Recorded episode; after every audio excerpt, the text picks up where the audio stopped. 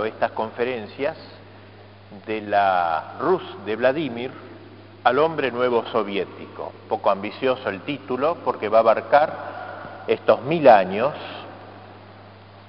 De todos modos, trataremos de ser bien concretos en los temas. De corte entonces a la mitad, como dijo el padre, nos permitirá exponer en dos conferencias, hoy y en cada vez así dos conferencias, de manera un poquito más amplia, más larga, un tema que es muy rico y que no es fácilmente agotable. La historia de Rusia es en extremo compleja.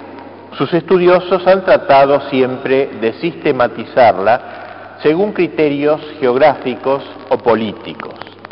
Según este gran escritor Gonzaga de Reynolds, habría que distinguir cuatro Rusias, la de Kiev, la de Moscú, la de San Petersburgo y la de los soviets, la del comunismo. A la Rusia de Kiev correspondería el nacimiento y la formación. A la Rusia de Moscú, el crecimiento. El imperio a la de San Petersburgo y la potencia mundial a la de los soviets, a la de los comunistas. La Rusia de los soviets destruyó a la de San Petersburgo. Esta hizo lo propio con la de Moscú. La de Moscú con la de Kiev por lo tanto, concluye de Reynolds, la existencia de una quinta Rusia no solo está en el orden de lo posible, sino también en el de lo probable. Vamos ahora en, este primer día del ciclo a hablar de lo que sería la primera Rusia o la Rusia de Kiev, Kiev capital de Ucrania actual. Esa historia de la primera Rusia mira, por una parte, a Bizancio y por otra a Europa. Si nos remontamos muy atrás en el tiempo y veamos ahora algunos prolegómenos de la conversión de Rusia, si nos remontamos, digo, hasta la época de las invasiones de los bárbaros en Europa Occidental y la consiguiente destrucción del Imperio Romano, hemos de decir que en un principio se creyó que Bizancio, Constantinopla, no soportaría la invasión bárbara mejor que Roma, que no resistiría el choque formidable que recibió sucesivamente en el transcurso del siglo V de los visigodos de Alarico, los hunos de Atila y los ostrogodos de Teodorico. Pero la realidad fue otra. Mientras en los jirones del imperio de Occidente los jefes bárbaros fundaban reinos, mientras el último emperador romano desaparecía en el año 476, la invasión resbalaba a lo largo de las fronteras de Oriente y no le afectaba sino muy pasajeramente. La nueva Roma, como se llamaba Constantinopla, Bizancio, quedaba en pie como engrandecida por la catástrofe espantosa en que se hundía la antigua Roma, toda la Europa, y por ello más empujada todavía hacia el este. Sin embargo, internamente la vida no se desarrollaba en Bizancio sin trastornos. En el siglo VIII estallaba la terrible furia iconoclasta, es decir, esa gran revolución, digamos, movida por el emperador León III en el 720 más o menos, que, empezaron a, que empezó a quemar los iconos, o sea, las imágenes, a iconoclastas, quemaban, rompían las imágenes. Y así esta decisión del emperador León III encontró una fuerte oposición en Grecia y en Italia, pero fue aceptada en general en el Asia. Solamente protestaron Germán, que era el obispo de Constantinopla, el Papa en Roma, Gregorio II, así como el mejor teólogo de la Iglesia Oriental, San Juan de Damasco, San Juan Damasceno. Germán eh, fue expulsado de Constantinopla por este rechazo a los iconoclastas, Juan se hallaba en Damasco, por tanto fuera del alcance de la ira imperial, estaba en territorio ocupado por los maometanos y el Papa todavía súbdito nominal del imperio desde el punto de vista político, estaba demasiado lejos para ser destronado por el emperador de Constantinopla. Pero León III, este emperador perseguidor, vio la manera de castigarlo confiscándole todas las propiedades de la sede romana en Sicilia e Italia meridional y trasladando las diócesis de Liria de Roma a Constantinopla. Estas medidas tuvieron consecuencias fatales para el cristianismo. Crearon un antagonismo entre la antigua Roma, la Roma de Italia, y la nueva Roma, la de Constantinopla, y obligaron a los papas a buscar nuevos amigos y protectores que concretamente fueron los galos, Pipino el Breve, luego Magno.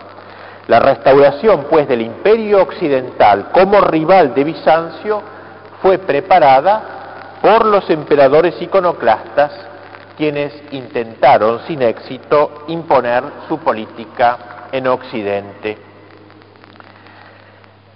El imperio bizantino alcanzó uno de los pináculos de su larga y gloriosa historia bajo el capacitado gobierno de la dinastía macedónica que gobernó desde el 867 al, 1056. La eficiencia de su administración civil, la disciplina de sus ejércitos, la pericia de sus artesanos y la experiencia de sus banqueros y comerciantes hacían de Bizancio la zona más próspera y estable de toda la cristiandad. La idea que mantenía este vigor y estabilidad era la creencia de que Jesucristo regía a este gran imperio de Constantinopla. El reino era de Cristo y la soberanía del Señor encarnado se interpretaba con mucho realismo. El palacio imperial, por ejemplo, contenía un trono vacío en el que descansaba el libro de los cuatro evangelios y se reservaba este sitial de honor para la presencia invisible del emperador celestial. Las leyes se promulgaban en nombre de Jesucristo. El ejército bizantino marchaba gritando rítmicamente, Cristo es conquistador, y llevaba su imagen en las banderas. El emperador era el virrey de Cristo y su atuendo y su conducta acentuaban su papel de icono o de imagen visible del rey invisible. Esta cosmovisión tan cristocéntrica fue el origen de muchas realizaciones extraordinarias de Bizancio, pero como todas las cosas humanas, tenía sus aspectos negativos. La debilidad principal era una identificación demasiado estrecha del prototipo divino con la imperfecta equivalencia humana. El propio Basileus, el propio emperador, ocupaba una paradójica situación. Era una figura sagrada, imagen de Cristo Rey, y cualquier acción dirigida contra él constituía no solo un delito político, sino un sacrilegio, y era cruelmente castigada. Sin embargo, si tenía éxito una conspiración contra él, su derrota era considerada como señal de displicencia divina y el nuevo emperador, que a lo mejor había asesinado a su antecesor como un semidios. El imperio y la iglesia se aliaron tan estrechamente en Constantinopla que apenas se podían distinguir a veces, y esta fusión hizo a la iglesia cada vez más vulnerable y dependiente del apoyo estatal. Es importante conocer estos antecedentes de Rusia, conocer la situación de Bizancio en la época en que la primera Rusia accede a la historia, ya que la cercanía geográfica entre Constantinopla y Kiev, Ucrania actual, tendrá sus incidencias naturalmente. Y desgraciadamente algo tendrá que ver también el futuro cisma de Cerulario del año 1054. Pero el espíritu de Cerulario ya existía mucho antes. Constantinopla, orgullosa ciudad, la ciudad fundada por Constantino como la segunda Roma, considerándose sucesora de la caída Roma ya bajo el poder de los bárbaros, tenía siempre la tentación de considerarse también heredera del primado religioso, no solamente político, sino religioso. Hay que saber, escribía un autor anónimo contemporáneo de Focio, en el 800 más o menos, que los padres dieron el segundo rango a la iglesia de Constantinopla porque entonces la vieja Roma era también la capital del imperio. Si pues eh, los padres acordaron la primacía a la antigua Roma por causa de su rango de capital, ahora que por la benevolencia de Dios Constantinopla es la única capital, posee el primer rango. Como ven ustedes, de lo político se va pasando a lo religioso. Constantinopla va sintiendo ciertas ganas de independizarse aún religiosamente de la Roma políticamente caída bajo los bárbaros. Esto es lo que se escribía en Bizancio a comienzos, a mediados del siglo VII y comienzos del VIII. Es verdad que eran voces aisladas. La mayoría de los cristianos de Constantinopla reconocían todavía el primado romano. Bien, estos antecedentes de lo que es Bizancio y Constantinopla nos sirven mucho para entender ahora lo que va a pasar en Rusia, en la fundación de la primera Rusia.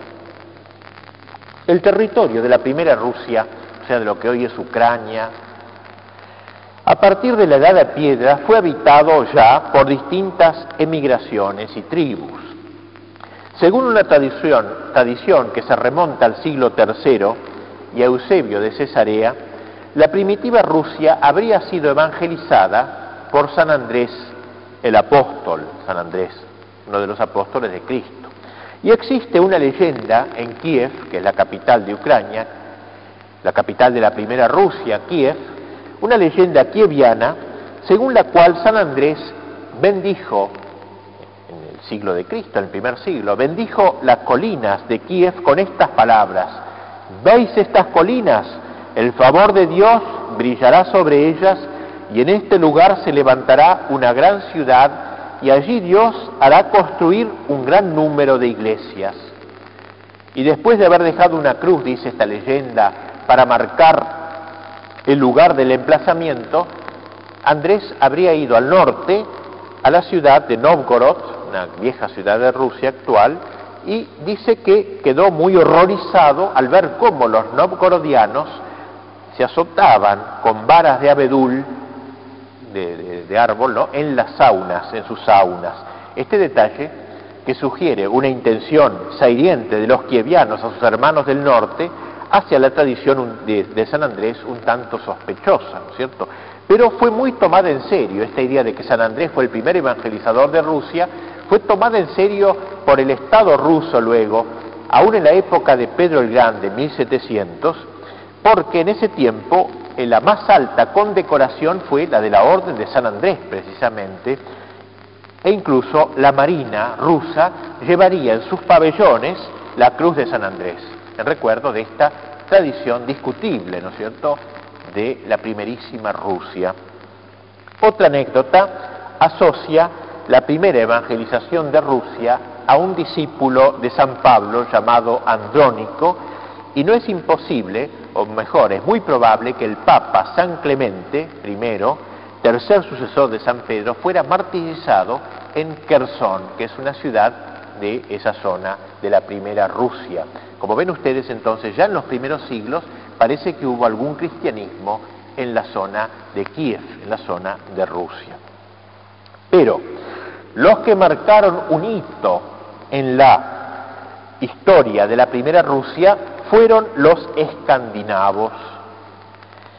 Entre el Báltico y el Mar del Norte y entre las islas británicas y la inmensa llanura rusa, más cerca de esta última, la península escandinava ocupa también una posición privilegiada y de ella partieron aquellos, en aquellos barcos cuya proa y popa estaban esculpidos, según nos cuenta la, historia, en forma de caballos, de cabeza de caballo, caballo de guerra, partieron, digo, los más audaces guerreros del mar, los más audaces germanos del mar. No estuvo este, este grupo escandinavo lejos de constituir un gran imperio en ese tiempo. La tentativa fracasó, sin embargo, en el mapa se advierten los elementos sobre los cuales este imperio escandinavo intentó formarse, desde las islas de Inglaterra, las islas británicas y la de los tres reinos escandinavos, Suecia, Noruega y Dinamarca, dominando las costas bálticas hasta el Mar Negro. Fíjense qué gran imperio, una gran herradura hubiera sido el imperio que soñaban los escandinavos. Su colonia natural era Rusia, a la que los vikingos o escandinavos también llamaron la Gran Suecia. Y así se adentraron los escandinavos en Rusia aprovechando el curso de los ríos, sobre todo del río Dnieper. Dnieper fue el camino que siguieron estos varegos o estos vikingos para llegar hasta los griegos, hasta Constantinopla. La intención de los vikingos no era tanto instalarse en las márgenes de los ríos rusos, sino seguir el curso de estos hasta la desembocadura, hasta el Mar Negro. En una palabra, la fundación de la primera Rusia por manos de los varegos o vikingos solo fue obra de las circunstancias. Los varegos deseaban afianzar de manera permanente la seguridad de la ruta que iba del Báltico al Mar Negro a fin de poder instalarse algún día en el imperio bizantino. Su sueño era Constantinopla, la gran ciudad, conquistar Constantinopla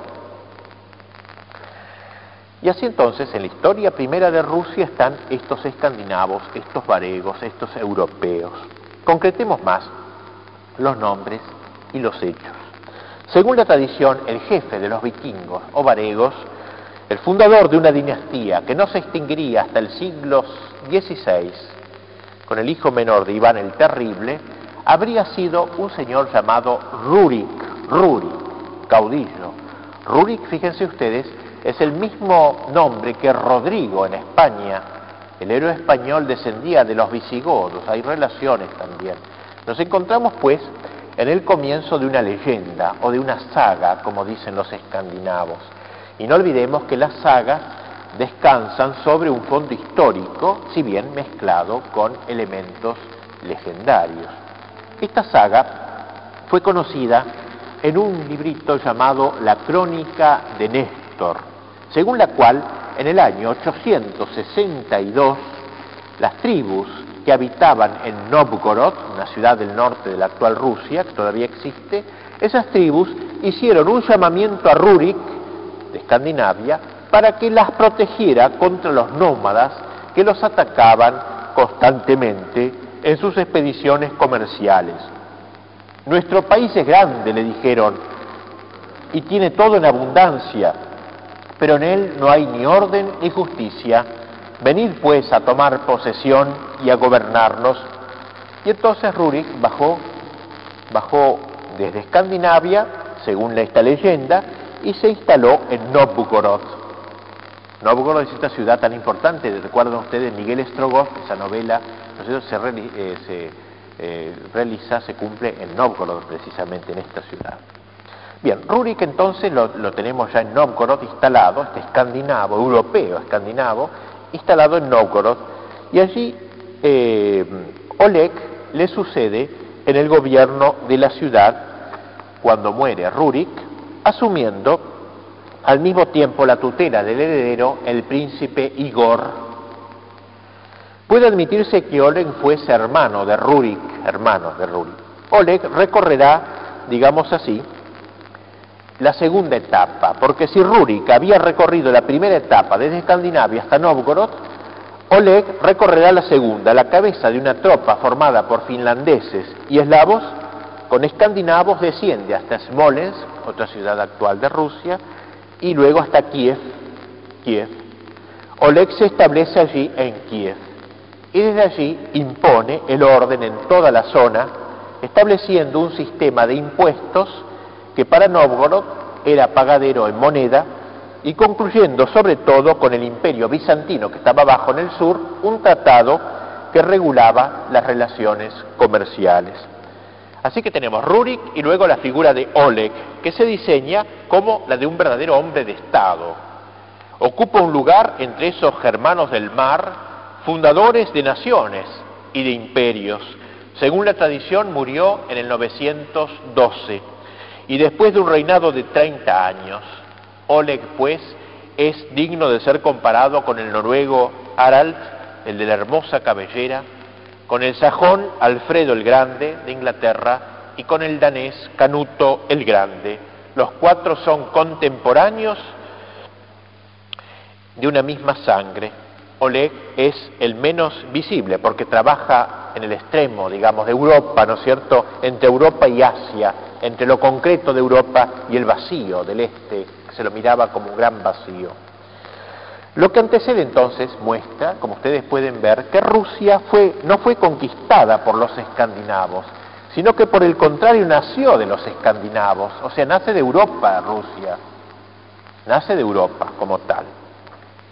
Se asiste, por tanto, a la formación de diversos centros. Kiev en el sur, sobre el río Dnieper, Novgorod en el norte, a orillas del lago Ilmen, y entre los dos, Smolensk, sobre el Dnieper. Estos son los tres puntos principales, Novgorod, Smolensk y Kiev, las tres grandes ciudades de la primera Rusia. Los tres puntos. Para los suecos que deseaban alcanzar el Dnieper, la primera etapa, la etapa era Novgorod. Allí se organizaban las caravanas. La segunda era Smolensk, que se empezaba a bajar por el río Dnieper. Y la tercera era Kiev, donde se ganaba el Mar Negro. Es también el Estado, como bien lo indican los nombres de estas ciudades, que un día debía surgir sobre la ruta comercial del Báltico al Mar Negro. Esa Rusia fue obra de los germanos, obra de los suecos, situada en la margen exterior de Occidente, pero formando parte del organismo europeo, del sistema de relaciones europeas, dominio de una dinastía que entraría a formar parte de la familia de los príncipes cristianos de la Edad Media. La primera Rusia es incuestionablemente europea. Su posición geográfica la exponía, por cierto, a dos influencias concretas y contrarias, la del norte y la del sur, la de Escandinavia europea y la de Constantinopla. Vasta región, pues, dividida en dos sectores, el del norte cuyo centro es Novgorod y el del sur cuyo gran centro es Kiev. Esto es lo que despierta el amor de los europeos por este nuevo reino, lo sienten como pariente a este reino y no como extranjero, amigo, no enemigo de Europa. Algunos historiadores rusos ahora, por nacionalismo estrecho, no admiten la proveniencia escandinava de los primeros príncipes rusos. De hecho, el origen normando o escandinavo del primer Estado ruso ya no es discutido seriamente por nadie, no lo es siquiera aún por la proveniencia del nombre, Rus, ustedes han visto en el programa Rus, la Rus de Vladimir, decimos, ¿por qué? Se llamaba Rus primero. Los historiadores rusos de la escuela llamada normanda afirman el origen escandinavo de esta apelación Rus, porque los escandinavos se daban ellos mismos ese nombre.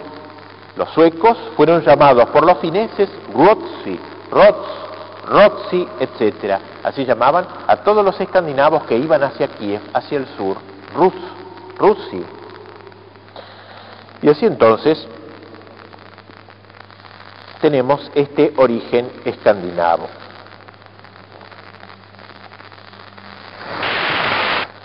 Esta eh, eh, instalamiento, instalación de los escandinavos en Rusia culmina en, una gran figura, la figura de Olga.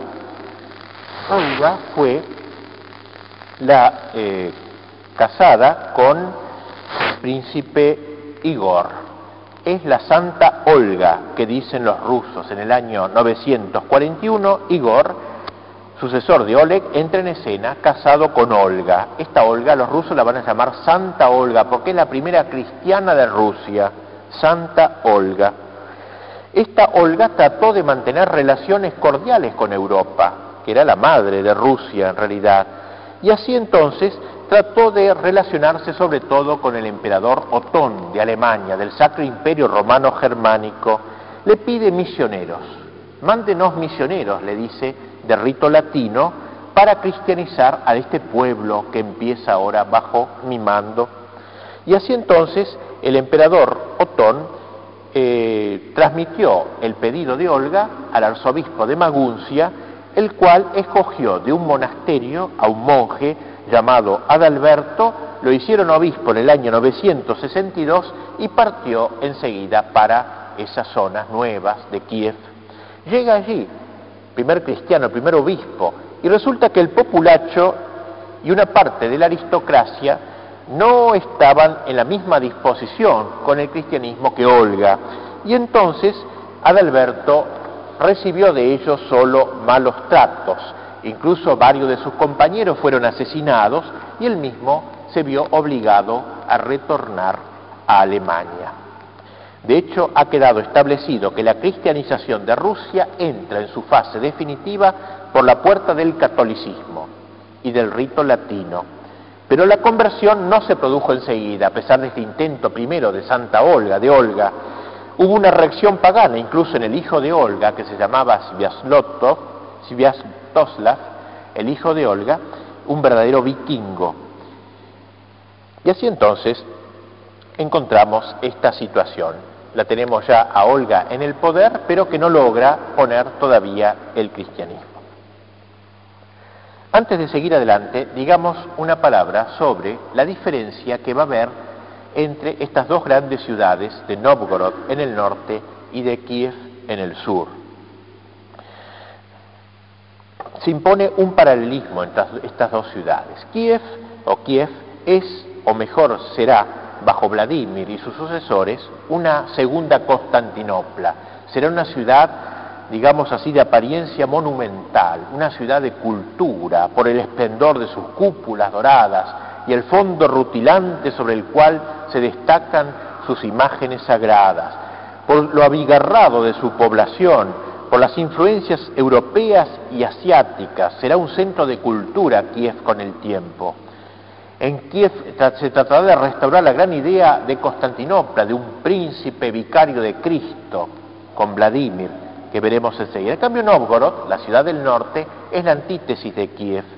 Novgorod, Novgorod quiere decir nueva ciudad, Nov nueva, Gorod ciudad. Se ve que había antes una ciudad más antigua todavía. Es más antigua que Kiev, Novgorod, y era una ciudad de tipo más bien comercial. No era como, como Kiev una ciudad cultural.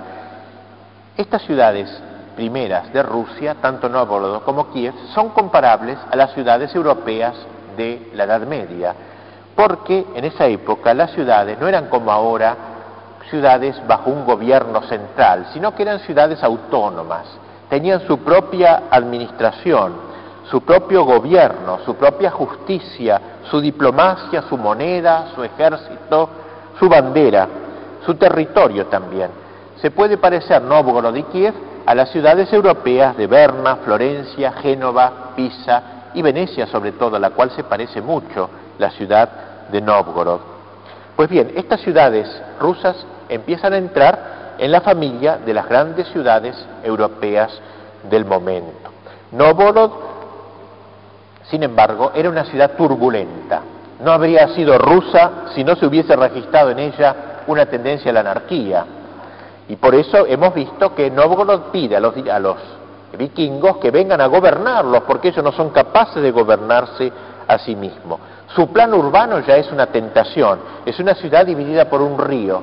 De un lado, la orilla izquierda está la catedral y el Kremlin, o sea, la ciudad fuerte, la antigua, el barrio del arzobispo y del príncipe. Y del otro lado, el barrio comercial. Y en el medio hay un puente, ¿eh? Y cuando había líos, en medio se iban a las manos ahí en el puente, era el punto de peleas de la ciudad. O sea, una ciudad bastante turbulenta. Novgorod, pues, y Kiev, las dos ciudades que van a constituir la primera Rusia. Novgorod acabará siendo luego víctima de Moscú. Varios siglos después sería atacada por Iván III y sobre todo Iván IV el Terrible y bastante destruida terminaría así el influjo de esta gran ciudad antigua de Novgorod, que se llamaba así altivamente Monseñor Novgorod la Grande, se daba siempre ese título, Monseñor Novgorod la Grande, se intitulaba la ciudad a sí misma. Pero esto quería decir para determinar un poquito las dos grandes ciudades que van a constituir la primera Rusia.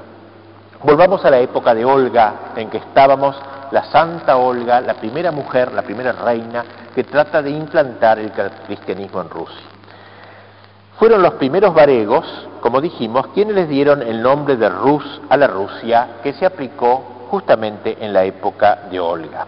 Pero ya con esto llegamos a Vladimir, que es el que nos ocupa en este día particularmente, eh, este Vladimir que tendrá un papel verdaderamente fundacional. Después de la muerte del príncipe Igor y su esposa Olga, tomó la regencia del estado de Kiev, siendo la princesa Olga toma la regencia siendo su hijo Sviatoslav menor de edad. Y hacia el año 955 Olga viaja a Constantinopla, es instruida en la fe de Cristo y es bautizada.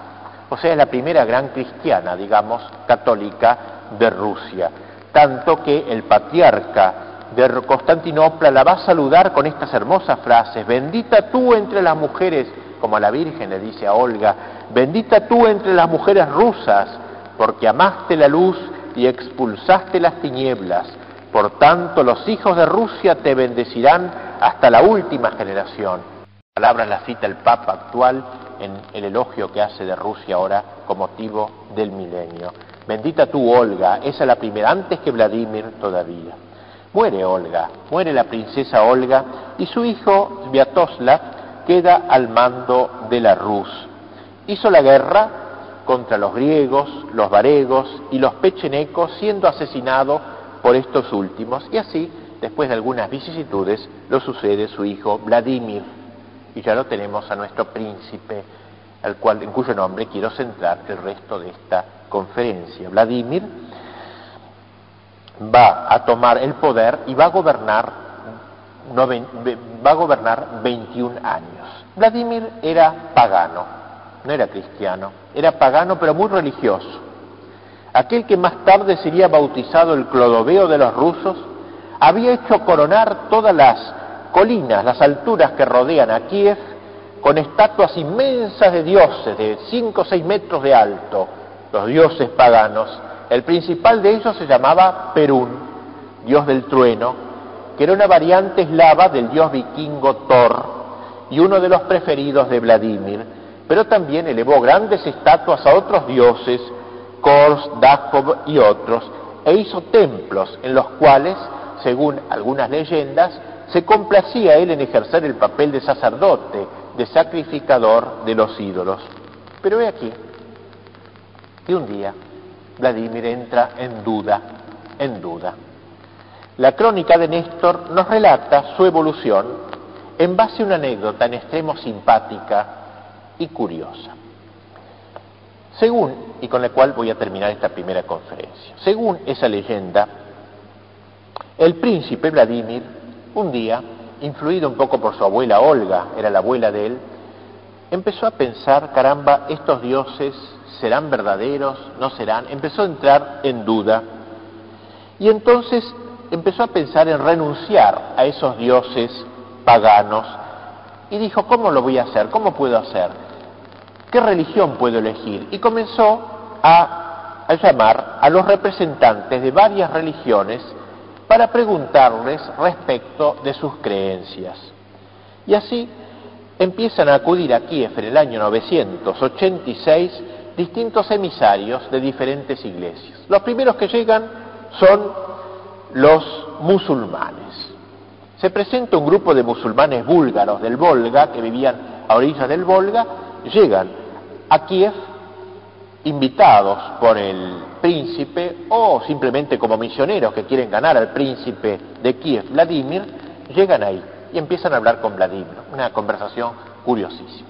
Le dice, príncipe, nosotros los musulmanes creemos en Alá. Nosotros los musulmanes creemos que hay un Dios único, que reina sobre el mundo. Nosotros los musulmanes reverenciamos a Mahoma. Vladimir le iba gustando, le empezó a gustar esta religión. Sobre todo le empezó a gustar bastante cuando le dijeron que ellos aceptaban la poligamia, porque Vladimir tenía varias mujeres, de modo que era una religión bastante grata para él. Y además le dijeron otra cosita más, que cuando un príncipe se hacía musulmán, tenía un cielo especial, con un harén particular para él. Y así le dijeron, después de nuestra muerte, Mahoma da a cada príncipe maometano 70 mujeres muy hermosas en el cielo. Y luego el príncipe elige a la más linda de todas y le transfiere toda la belleza de las otras, queda como concentrada la belleza en ella, y entonces se convierte en la esposa del príncipe, del príncipe maometano. Todo esto le parecía a él sumamente agradable y satisfactorio. En cambio, cuando le empezaron a decir los musulmanes otros puntos de la religión de Mahoma, por ejemplo, que no podían comer cerdo, eso le pareció ridículo a él. Pero hubo un momento en que el diálogo se cortó en seco. ¿Y cuál fue? Parece que, muy atento, Vladimir, hospitalario como era, les ofreció de beber a los muftis, a los jefes, a los, a los jefes, los sacerdotes, digamos, maometanos. Y los maometanos le dijeron que estaba prohibido tomar vino para ellos. Y, entonces Vladimir pronunció esta célebre frase que ha pasado toda la historia.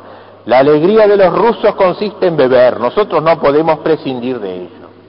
Así que fue el vino lo que salvó a los rusos, digamos así, de caer, de, de hacerse musulmanes. ¿eh? el vino. No en vano, hoy todavía el ruso sigue adherido al vodka. Cómo hacer bajar el vodka forma parte de un rito de virilidad entre los rusos. Y todavía corre hoy un dicho popular, el vodka perjudica el trabajo, dejemos de trabajar. ¿eh? El hecho es que los búlgaros se retiraron furiosos al ver el fracaso de su gestión y si se cree la frase de Pascal sobre Cleopatra, se puede decir que si el imperio otomano no anexó Europa cinco siglos más tarde, fue gracias a un príncipe ruso un poco demasiado inclinado a las delicias de Baco. Luego entraron en escena la segunda religión que viene, los alemanes, que representaban el catolicismo romano. Quizás emisarios del Papa, como pretende la crónica y le dicen a Vladimir, nuestra fe es la luz, adoramos al Dios que creó el cielo y la tierra, las estrellas y la luna y todo lo que respira. Pero, según nos cuenta la crónica, no le gustó a Vladimir el trato con estos católicos de Occidente, porque eh, les reprochó algunas costumbres de ayuno también, que eso no le gustaba a Vladimir, que era bastante comilón, y además les pareció quizás que sus maneras eran un poco melifluas, poco recias. Toca entonces su turno al tercer grupo, los judíos, los judíos cázaros, cázar una zona, que quienes llegaron a Vladimir a saludarlo y abogaron por su causa con gran afectación y superioridad. Los cristianos le dijeron los judíos adoran a aquel a quien nosotros hemos crucificado. Y los rabinos le mencionaron la prohibición también de comer cerdo, de comer liebre.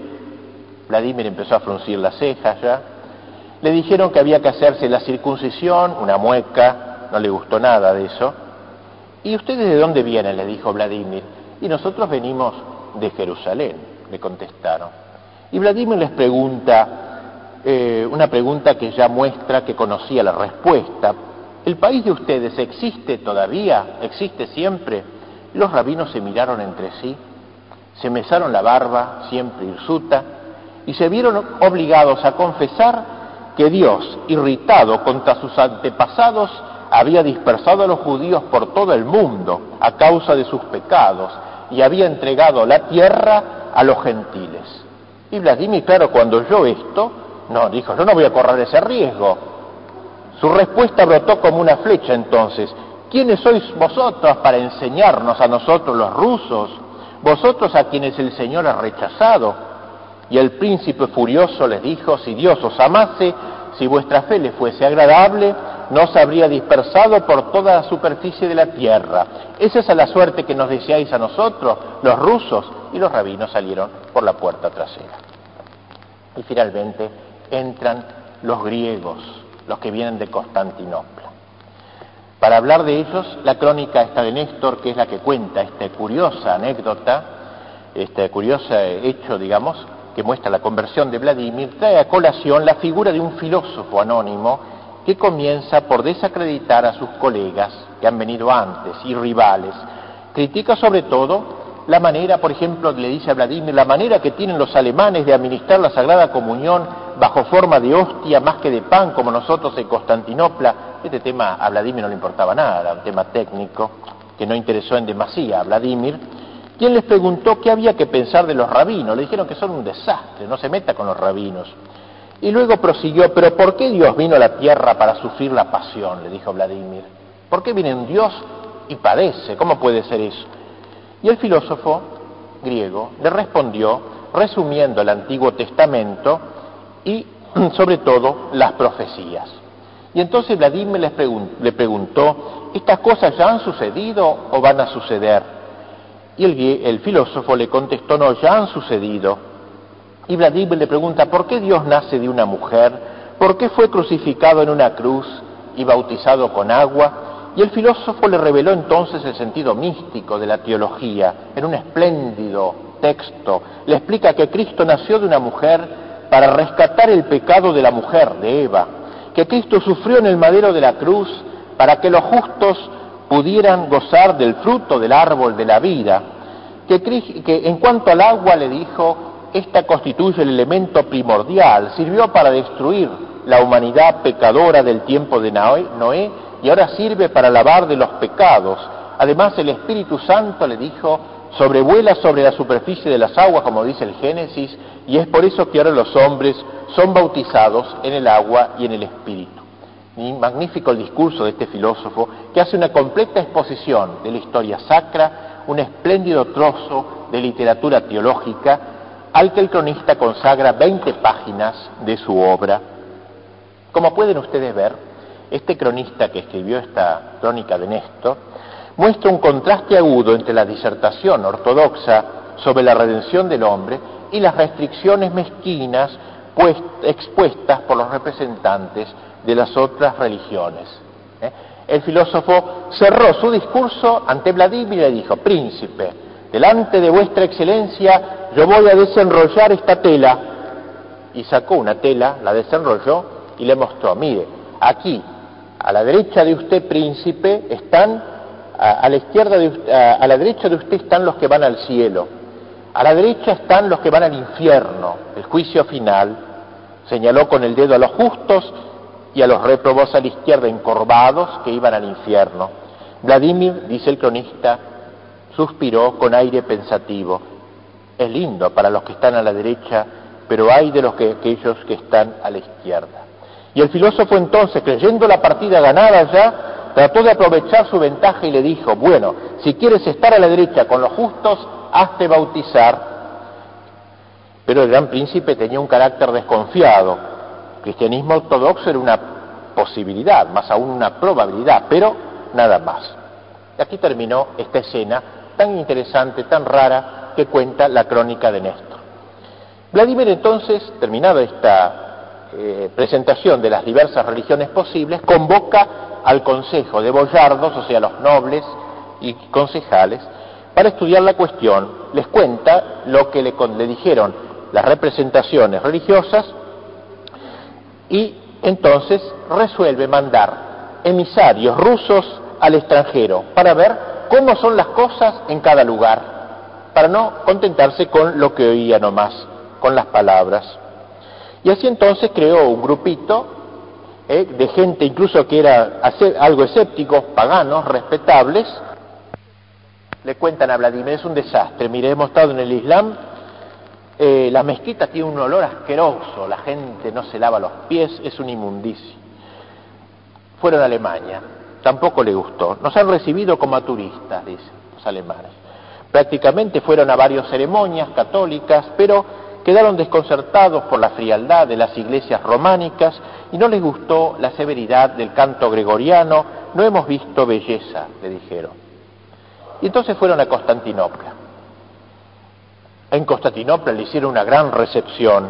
No bien llegaron, el emperador Basilio los invitó al palacio, se alegró por el motivo de la visita, les cubrió de regalos y todo se juntó para mostrar que la belleza de la liturgia griega impresionase a estos bárbaros. La magnificencia de Santa Sofía, cuya sola arquitectura es ya un tratado de teología, la magnificencia del culto pontifical, el patriarca oficiaba en persona, el esplendor de los vasos sagrados, el brillo de los ornamentos litúrgicos, las mitras, los báculos, el despliegue de los diáconos, todo esto en medio de nubes de incienso, mientras que los coros alternados hacían oír sus voces, no podían resistir a esta conspiración celestial. Fue una escena de seducción muy bien ejecutada, con 80 sacerdotes, 150 diáconos, 160 lectores, cantores, etc. Y así volvieron a, a, Kiev y le dijeron, príncipe, no sabíamos si estábamos en el cielo o en la tierra ya que en la tierra no se puede ver un espectáculo de tanta belleza. Fíjense ustedes que la alegría y la belleza son componentes que integran el culto divino, que no es sino reflejo de la alegría y belleza propias de Dios. La idea constituye el corazón mismo de la ortodoxia. El mundo entero aspira a ser transfigurado y algunos elementos que ya han alcanzado su monte Tabor se bañan acá en una luz celestial. El incienso, los cantos, los ornamentos sagrados, la iglesia entera es un icono, es una imagen de Dios. Así se presentó la iglesia de Constantinopla ante estos emisarios. Y le dijeron pues al príncipe, no existe sobre la tierra ninguna belleza para describirla, no podemos olvidar esa belleza.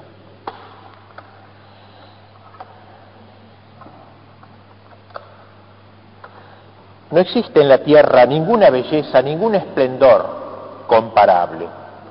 No podemos olvidar esa belleza. La única cosa que sabemos que es que Dios reside allí entre los hombres, dijeron sin artificio alguno. ¿Eh? No se sabría expresar mejor lo indecible.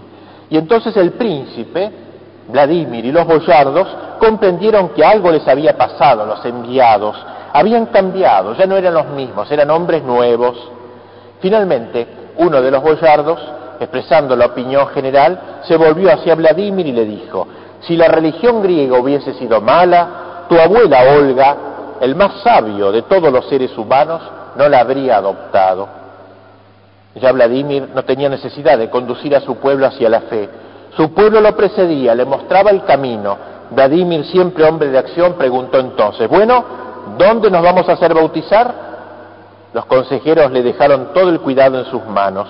Donde tú quieras, le respondieron. Esta es la versión tradicional presentada en los libros escolares, pero los modernos eruditos sostienen que Vladimir no necesitó, necesitó hacer preguntas a los extranjeros para sentirse inclinado hacia el cristianismo. Tampoco es exacto decir que eligió religión católica u ortodoxa, porque en esa época no había división, era una sola iglesia católica, no fue obligado a elegir entre la fe griega y la romana, no había cisma, había una iglesia unificada todavía.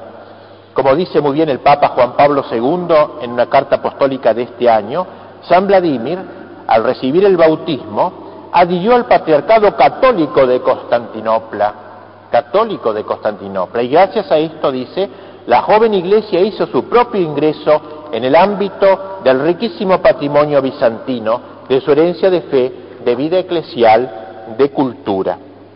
Por tanto, la elección de Vladimir no fue una cuestión de dogma, porque no solo, solo había una fe cristiana, pero hubo una cuestión de rito, porque ya se habían desarrollado diferencias litúrgicas entre Oriente y Occidente. Los emisarios que entraron en Santa Sofía quedaron profundamente impresionados por los esplendores eh, de la iglesia oriental. Se sintieron en el paraíso en medio de voces angelicales.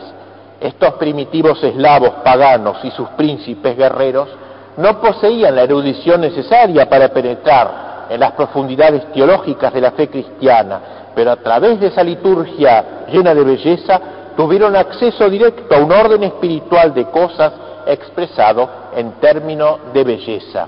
Esta fue su primera visión del cristianismo a través de la belleza y esa visión ha quedado perpetuada en el alma del pueblo ruso. Y por eso, desde el comienzo, la iglesia greco-rusa fue un culto, una liturgia, mucho más que una doctrina, más que una enseñanza.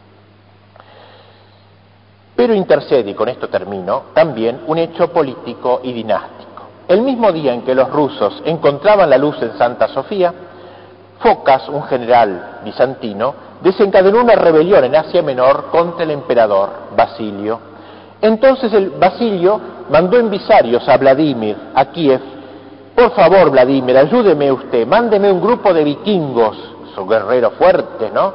Mándeme un grupo de vikingos para que me ayuden. Y así concluyó, se concluyó un tratado entre el emperador bizantino y el príncipe Vladimir, por el cual el príncipe se comprometía a poner a disposición de Bizancio seis mil hombres durante varios años. Pero le dijo Vladimir, bueno, yo lo voy a ayudar a usted, emperador, con tal que me dé nada menos que la, la mano de su hija, de la, su hermana, perdón, de la hermana del emperador. Los soldados van a ir, pero solo con esa condición. El bárbaro, porque era un bárbaro, Vladimir, quería desposarse con la princesa porfirogéneta, es decir, nacida en el, la ala del pórfido, porfirogéneta la llamaban, la propia hermana de Basilio que tenía entonces 25 años. Qué atrevimiento, Vladimir, príncipe salvaje, pero era inflexible, si no hay princesa no hay vikingos y punto. Que Basilio se meta bien esto en la cabeza y así presenta este ridículo ultimátum.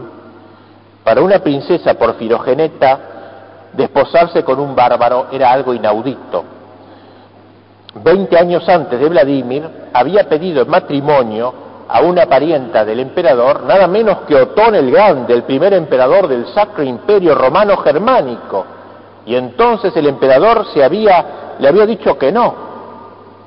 Y entonces furioso, porque lo despreciaba Otón, y furioso Otón le invadió varias ciudades con la esperanza de hacerlo ceder, pero fracasó y debió, debió recurrir a la diplomacia estamos prestos a dártela, le había dicho el emperador, con la condición de que nos des en cambio Ravenna y Roma, etc. Y Otón miró para otro lado, no le gustó.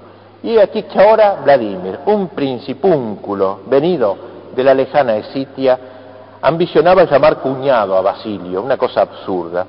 Y el diplomático entonces le dijeron, vuélvase a Kiev nomás. Y le dijo así, Vladimir, solamente mi hermana se va a casar con usted si usted se hace cristiano porque ninguna princesa cristiana puede casarse con un príncipe pagano. Vladimir se sonrió en su interior. Ella había decidido hacerse cristiano, lo embromó al emperador en realidad. El hecho es que Vladimir envió soldados en ayuda de Basilio y logró derrotar a Focas en una sangrienta batalla, pero luego el emperador trató de sustraerse al compromiso espantoso del matrimonio de su hermana, tanto más que la princesa no tenía el menor interés de inmolarse a la política, convirtiéndose en la esposa de este príncipe bárbaro. Pero Vladimir ya soñaba con una Constantinopla suya, con sus iglesias, su Kiev, con catedrales, con monasterios, sus escuelas, y su Basilisa, su emperatriz, nacida en la púrpura, sin la cual ningún imperio sería completo. De modo que no iba a permitir que Basilio no cumpliera su tratado. Entonces, dijo Vladimir, inmediatamente ocupa una ciudad del emperador, ocupó la ciudad de Corsun, ciudad dependiente de Constantinopla, y obligó a Basilio a mantener su promesa. Y así fue como la princesa Ana, acompañada de una brillante comitiva, fue enviada a Kiev en el año 988. Este año 988, pues, es el año decisivo. Todo se desarrolló rápidamente, campaña militar, asedio y toma de la ciudad griega de Kherson, carta al emperador de Constantinopla pidiendo la mano de su hermana Ana en cambio de la ciudad que había conquistado y bautismo de Vladimir que veremos en la, en la segunda parte de la conferencia. Al este enfrentando a los pechenecos enemigos con un ejército de ocho mil hombres. Y el tercero Sviatopolk, que estaba cerca de Kiev, a las puertas de Kiev. Los amigos de Vladimir, que desconfiaban de las ambiciones de este último, ay querido Vladimir, Sviatopol estaba ya en acción. Quiere ocupar el poder de su padre abusivamente, y al tiempo que despacha correos a Boris, al otro hijo, hermano de él, eh, para eh, asegurarle de sus intenciones pacíficas, mandó cuatro hombres para que lo matasen. rostro imberbe todavía, pero un gran guerrero, príncipe de los pies a la cabeza, no había tenido sino que aparecer para que los terribles pechenecos se hiciesen humo en las estepas. Boris recibió la noticia de la muerte de su padre cuando volvía al frente de sus tropas de una campaña militar y supo que su hermano, perverso Sviatopol, intentaba atacarle y así quedarse con su hermano. Le dijo que había que luchar, sí, pero por el país, no por cuestiones de hermanos. Y mi hermano dice, será para mí un segundo padre. Prefería morir antes que ocasionar a otro la muerte que podía evitar. Y así despidió a sus establece su campamento por la noche, oye el ruido de los caballos enemigos de su hermano perverso. Hace llamar al capellán y comienza a cantar los salmos de los maitines. Por un momento el brazo de los conjurados, que no se animaban a interrumpir el acto religioso. Cuando acabó el salterio, abrazó a sus compañeros, se acostó en su lecho de campaña y esperó a sus asesinos. Su última mirada fue a una imagen del crucifijo al que dirige esta plegaria. Señor, tú has aceptado tu pasión por nuestros pecados, concédeme aceptar hoy la mía. En cuanto a Gleb, el otro hermano, que estaba en la lejana Murón, le mandaron decir que fuera a Kiev, que su padre estaba muriendo. Y, así entonces, Kiev estaba en tren de convertirse en la Constantinopla del norte, y no fue sino el comienzo de una dinastía, la de Yaroslav, que duraría nada menos que cinco siglos. Su último representante moriría en 1598 y daría a Rusia la nobleza que todavía hoy existe en Rusia. Buen número de gentilhombres rusos se glorían aún hoy de tener sangre de Vladimir en sus venas, sangre de Yaroslav en sus venas. Con respecto a la vida eclesial rusa, Yaroslav dio un gran apoyo en todos los niveles, mandó construir la Catedral de Santa Sofía, que hoy todavía está en Kiev, magnífica iglesia, muy semejante a la de Constantinopla. Hizo otras catedrales para los obispos y en diversas iglesias ucranianas. Y así salvaguardó la universalidad y particularidad de la iglesia de Kiev. Asimismo, tuvo gran influjo el, gran desarrollo lo monástico. Creó, en esa época de él, se creó en Kiev la magnífica, el Kiev eh, Pecherskaya Labra, o sea, la Laura, la Labra o el monasterio en Kiev de las Grutas, que fue fundado eh, por San Antonio, hoy santo también, y San Teodoro, luego seguido por San Teodoro, dos grandes santos que en gruta que había en esa época en Kiev, empezaron a vivir y luego hicieron un gran monasterio al cual iban a consultar los nobles y los príncipes de su tiempo. Todavía hoy existe ese monasterio y ahora Gorbachev con su perestroika, aparente, no sabemos bien hasta qué punto, hablaremos de ello la última vez, la última clase, eh, ha, vuelto a entregar este monasterio que ha hecho Yaroslav a la Iglesia Ortodoxa, una parte de las grutas de Kiev, que es un gran monasterio magnífico, todavía hoy, como digo, se visita, y donde allí se, había una imprenta y un gran centro cultural también. Bien, digamos, para ir terminando ya, que en la época de los sucesores de, eh, de, Vladimir se va evangelizando todo el resto de Rusia. No sabemos los detalles de cómo fue esta evangelización. A veces fue un poco violenta, como era un poco el estilo en aquel tiempo. Las poblaciones de capa finesa que había en el norte y en el este de Rusia no fácilmente se convertían al cristianismo y tenían piel dura, pagana, digamos así. Caso típico fue el de Novgorod, donde para hacer triunfar la fe nueva se debió emplear una manera un poquito fuerte. En Novgorod, digamos, no sucedió como en Kiev, el paganismo era fuerte y activo allí. Y aquí entró en escena el tío de Vladimir, quien recibió de su sobrino el encargo de dar a conocer a los de Novgorod, a quienes él gobernaba, la nueva fe convertir a los novgorodianos a Jesucristo, Vladimir, le dijo él, a sus órdenes mi comandante, nada más, un obispo y un ejército. He aquí todo lo que necesitaba. Por supuesto, no es la manera más perfecta de convertir a ese pueblo, pero así sucedió, desgraciadamente. También en la ciudad de Rostov, los primeros momentos de la evangelización fueron costosos, repitiéndose las dificultades de Novgorod y hubo también muertes, etcétera, y luchas civiles. El hecho es que poquito a poco, con maneras suaves o con maneras un poco más bruscas, incluso en algunos casos, aún los muertos debieron convertirse, porque los sacaron de la tumba algunos y los bautizaron, muertos ya. Un poquito raro todo este método, así fue lo que se, como se realizó a veces en la cristianización de Rusia. En el año 1054 sobreviene dos catástrofes. Con esto sí termino. La primera fue la muerte del gran Yaroslav para la primera Rusia la señal de la decadencia. La segunda fue el cisma de Miguel Cerulario en Constantinopla, se separa de Roma, Esta desgarradura no interrumpió las relaciones de la primera Rusia con la Santa Sede. Durante muchos años todavía siguieron mandando, siguiendo teniendo relaciones muy cordiales. Por ejemplo, Eurosina, una princesa de esa época, muere en Tierra Santa y la Iglesia Romana la canoniza, después del cisma, pero ya las relaciones habían encallado en dificultades. Las relaciones de la primera Rusia con la Santa Sede revelan que a partir de 1054 Rusia fue llevada al cisma de un modo pasivo por la corriente bizantina. Una espesa niebla se elevaba entre Rusia y Europa. A través de esa niebla, Europa solo percibía vagamente a los rusos. Es que Bizancio se interpuso entre el mundo ruso y la Iglesia católica. Uno cree dirigirse a los rusos y son los bizantinos los que responden. Ocurre por último que los mogoles han invadido también y los tártaros, todo es ruina, todo es duelo.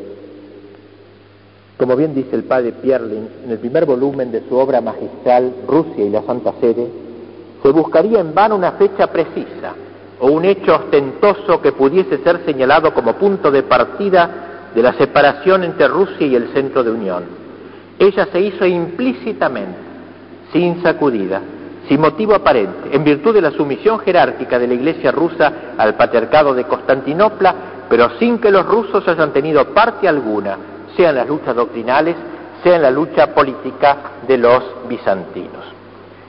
Bien, termino pues este primer día de conferencia aludiendo a a este documento del Papa Juan Pablo II, que justamente con motivo del milenio acaba de sacar, dos documentos sacó. Uno, una carta apostólica que se llama Euntes in Mundum, a toda la, al mundo, y otra que se llama Magnum Baptismi Donum, a los católicos ucranios particularmente. Pues bien, el Papa, desde el comienzo de su pontificado, tuvo la esperanza de restaurar la unión con Rusia. Dice el Papa en el año 1980, ¿no quiere quizá Cristo que este Papa eslavo justamente ahora manifieste la unidad espiritual de la Europa cristiana, es preciso que sea recordada la cristianización de los eslavos. Conviene recordar también el bautismo de la Rusia en Kiev en 988. Esto lo dijo en, 9, en 1979.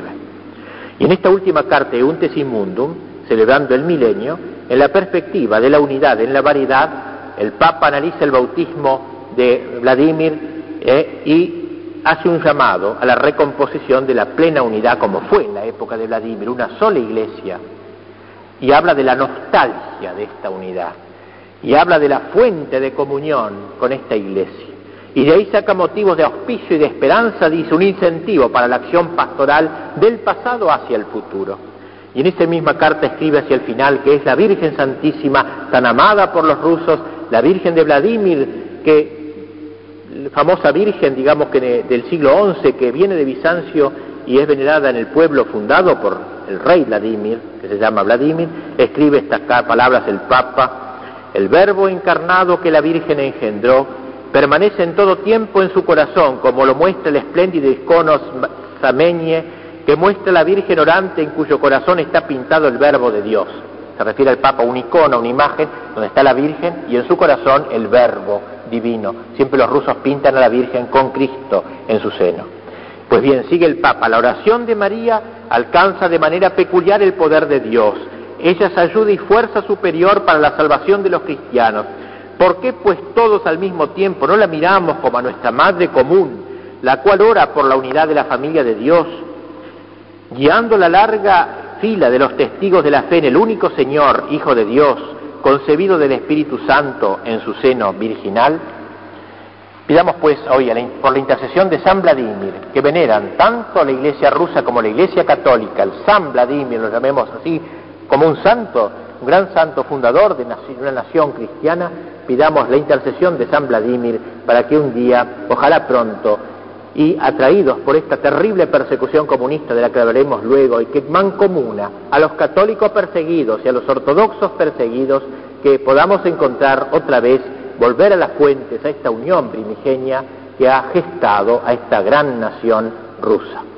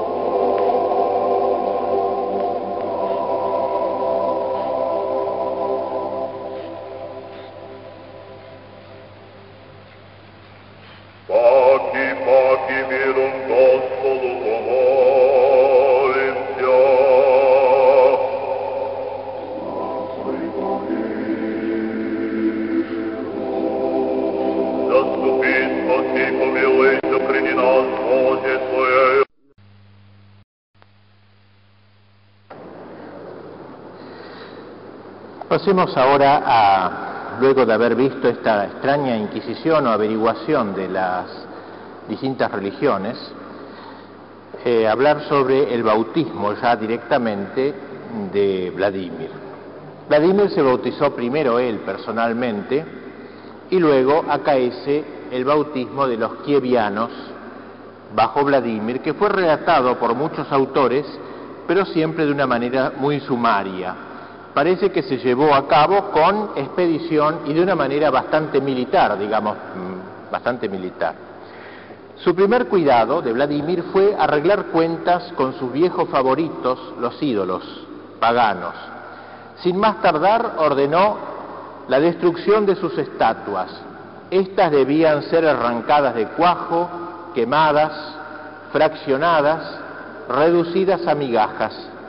Y así fueron desmontadas esas estatuas que él mismo había levantado sobre las colinas que rodean al Dieper. Bolos, dios de los animales y del comercio, fue arrojado en un río, luego Mokoj, Dagbok, Sim, etc. Y el último fue el principal, ese dios Perun. Se apoyaron escaleras sobre su inmensa mole, ataron cuerdas en torno a su nariz de plata y a sus bigotes de oro, y luego lo derribaron, cayendo con él la mentira que el pueblo había adorado durante tanto tiempo. Vladimir mandó que fuera atada la cola de un caballo y arrastrado a lo largo del río, mientras doce hombres lo iban golpeando con masas. Tomaron también látigos y comenzaron a golpear al impostor. Arrójenlo al agua, gritó Vladimir. Unos doce hombres fueron encargados de acompañar a este ídolo, a este padre de la mentira en su navegación hasta las cataratas del Dnieper, donde debía estrellarse contra las rocas. Pero no fue tan fácil, nos relata la crónica. Tras haber pasado sin dificultad las cataratas, fue finalmente empujado por el viento hasta una playa al pie de una colina que se llamaría más tarde la colina de Perun.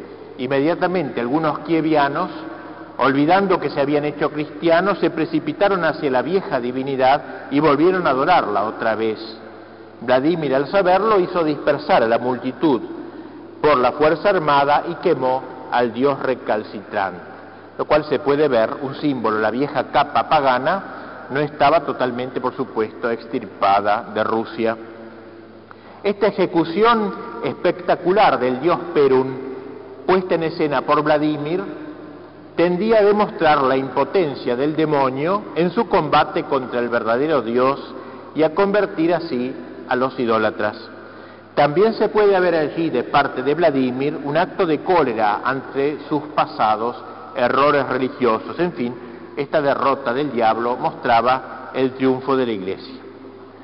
Una vez destruidos los ídolos, Vladimir manda heraldos a decir a toda la ciudad que al día siguiente orden del, del, rey, del príncipe, de encontrarse todos en las orillas del Dnieper para hacerse bautizar, hombres y mujeres, jóvenes y viejos, ricos y pobres, artesanos y mendigos. No debía quedar un solo pagano en la ciudad para ofender a Dios con su actitud recalcitrante.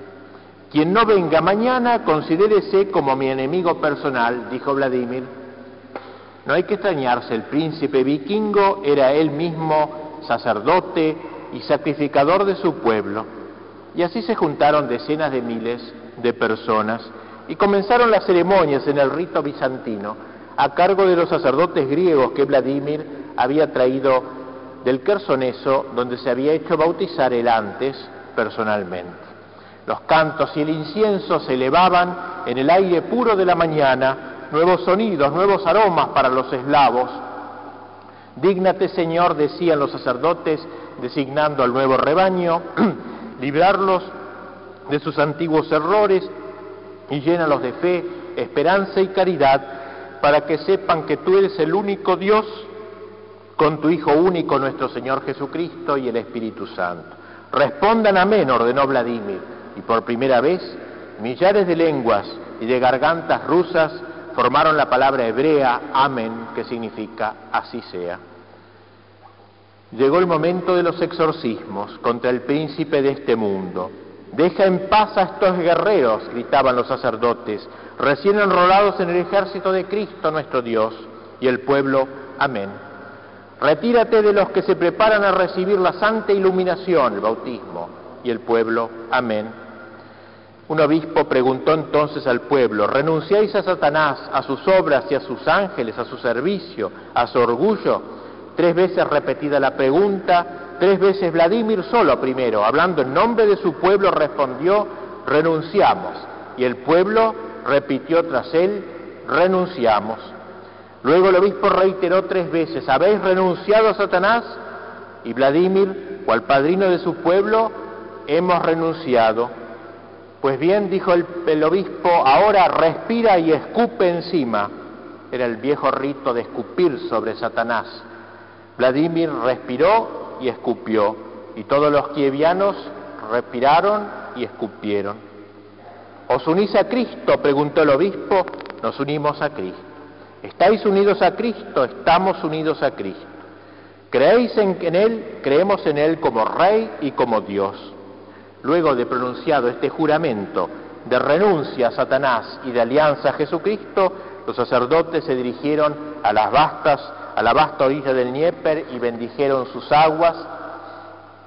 Tres veces se mojaron los dedos de la mano derecha los sacerdotes en el Dnieper, trazando sobre el río el signo de la cruz, santificando el río y el pueblo entero entró en él, unos hasta el cuello, otros hasta el pecho, mirando hacia el oriente como era costumbre, se sumergieron tres veces en el nombre del Padre la primera, en el nombre del Hijo la segunda y en el nombre del Espíritu Santo la tercera.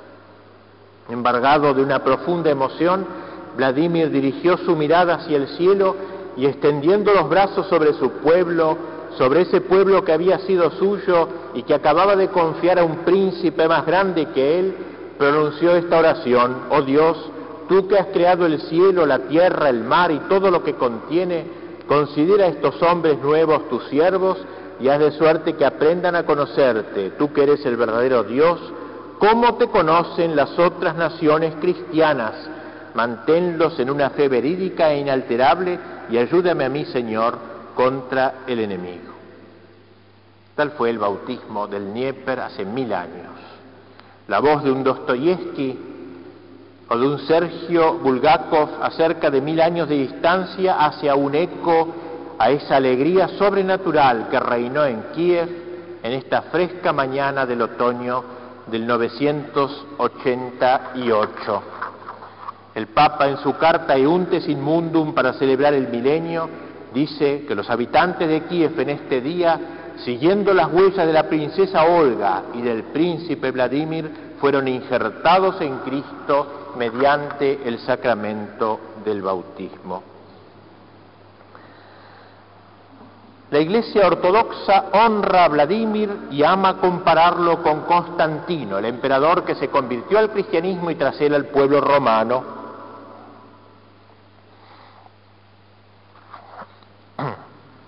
En su carta apostólica el Papa dice que este día del bautismo de, Kiev fue realmente una, plenitud de los tiempos. Esta frase que usa la Escritura cuando llegó la plenitud de los tiempos. Así, cada hombre singular es llamado por Dios cuando se cumple su tiempo y también cada pueblo es llamado por Dios cuando se cumple su tiempo. La plenitud de los tiempos, según la teología de las naciones de impronta bíblica y tradicional, fue desarrollada originalmente en el siglo IX por los santos Cirilo y Metodio, que evangelizaron esta zona. En la carta oficial que Cirilo manda al príncipe, le dice, para que podáis ser contados entre las grandes naciones que alaban a Dios en la propia lengua, le dice. O sea, la conversión de un pueblo es el ingreso de la nación en la cristiandad. Este pensamiento fue desarrollado en el siglo pasado por Soloviev, el gran pensador ruso, quien interpretaba el mesianismo ruso digamos así, a la luz de que cada país tiene su palabra que decir en el mundo, así como cada nación europea tiene su palabra que decir en el contexto de la Iglesia Universal. Y así Soloviev, al decir esto, no se aleja de la enseñanza de los padres griegos. Una de las cosas que afirman los padres griegos es que la Iglesia Oriental es más contemplativa que su hermana de Occidente. Una de las importantes formas de contemplación es aquella que Baglio llama la contemplación de la providencia, que no es otra que la teología de, de la historia, tema tan amado de los recientes pensadores rusos. Un conocido autor bizantino del siglo XIV, Nicolás Cavasilas, interpreta el crecimiento espiritual del cristiano como un orgánico desarrollo de la gracia recibida en el bautismo a lo largo de su vida. Pues bien, de manera semejante, dice Juan Pablo II, el proceso de cristianización de una nación es un fenómeno complejo que requiere mucho tiempo. En las orillas del Dnieper, Ucrania, Rusia, nace al cristianismo. Ahí tiene la gracia del bautismo, la gracia de la nación rusa que debe desplegarse a lo largo de los siglos. ¿No es acaso lógica la pregunta que se pone Solofiev cuando admiramos este hecho histórico del Dnieper? Nos preguntamos cuál es el pensamiento que se esconde o revela, cuál es ese ideal que anima a un cuerpo tan poderoso, cuál es la palabra que el pueblo ruso deberá decir a la humanidad. Busquemos, dice Solofiev, la respuesta en las verdades eternas de la religión porque la idea de una nación no es la que ella piensa de sí, sino la que Dios piensa de ella desde la eternidad. Estas palabras de Solofiev fueron escritas precisamente hace 100 años, en ocasión de este mismo aniversario que celebramos este año. Es interesante que también Solofiev, en este contexto, pone de relieve las circunstancias particulares del bautismo de San Vladimir, que debe iluminarnos sobre el futuro y concluye no está bien que el hombre esté solo. No sucede de otra manera para una nación. Hace 900 años que hemos sido bautizados los rusos por San Vladimir en nombre de la Trinidad y no en nombre de alguna unidad estéril. La idea rusa, el deber histórico de Rusia nos pide reconocernos solidarios con la familia universal de Cristo. Este es el hecho, pues, Vladimir es el nuevo Constantino, el nuevo Carlomagno, el que inserta al pueblo ruso en la cristiandad. Es cierto que el pasado de Vladimir, el pasado personal, no es demasiado edificante, que digamos. Era un gran pecador antes de bautizarse.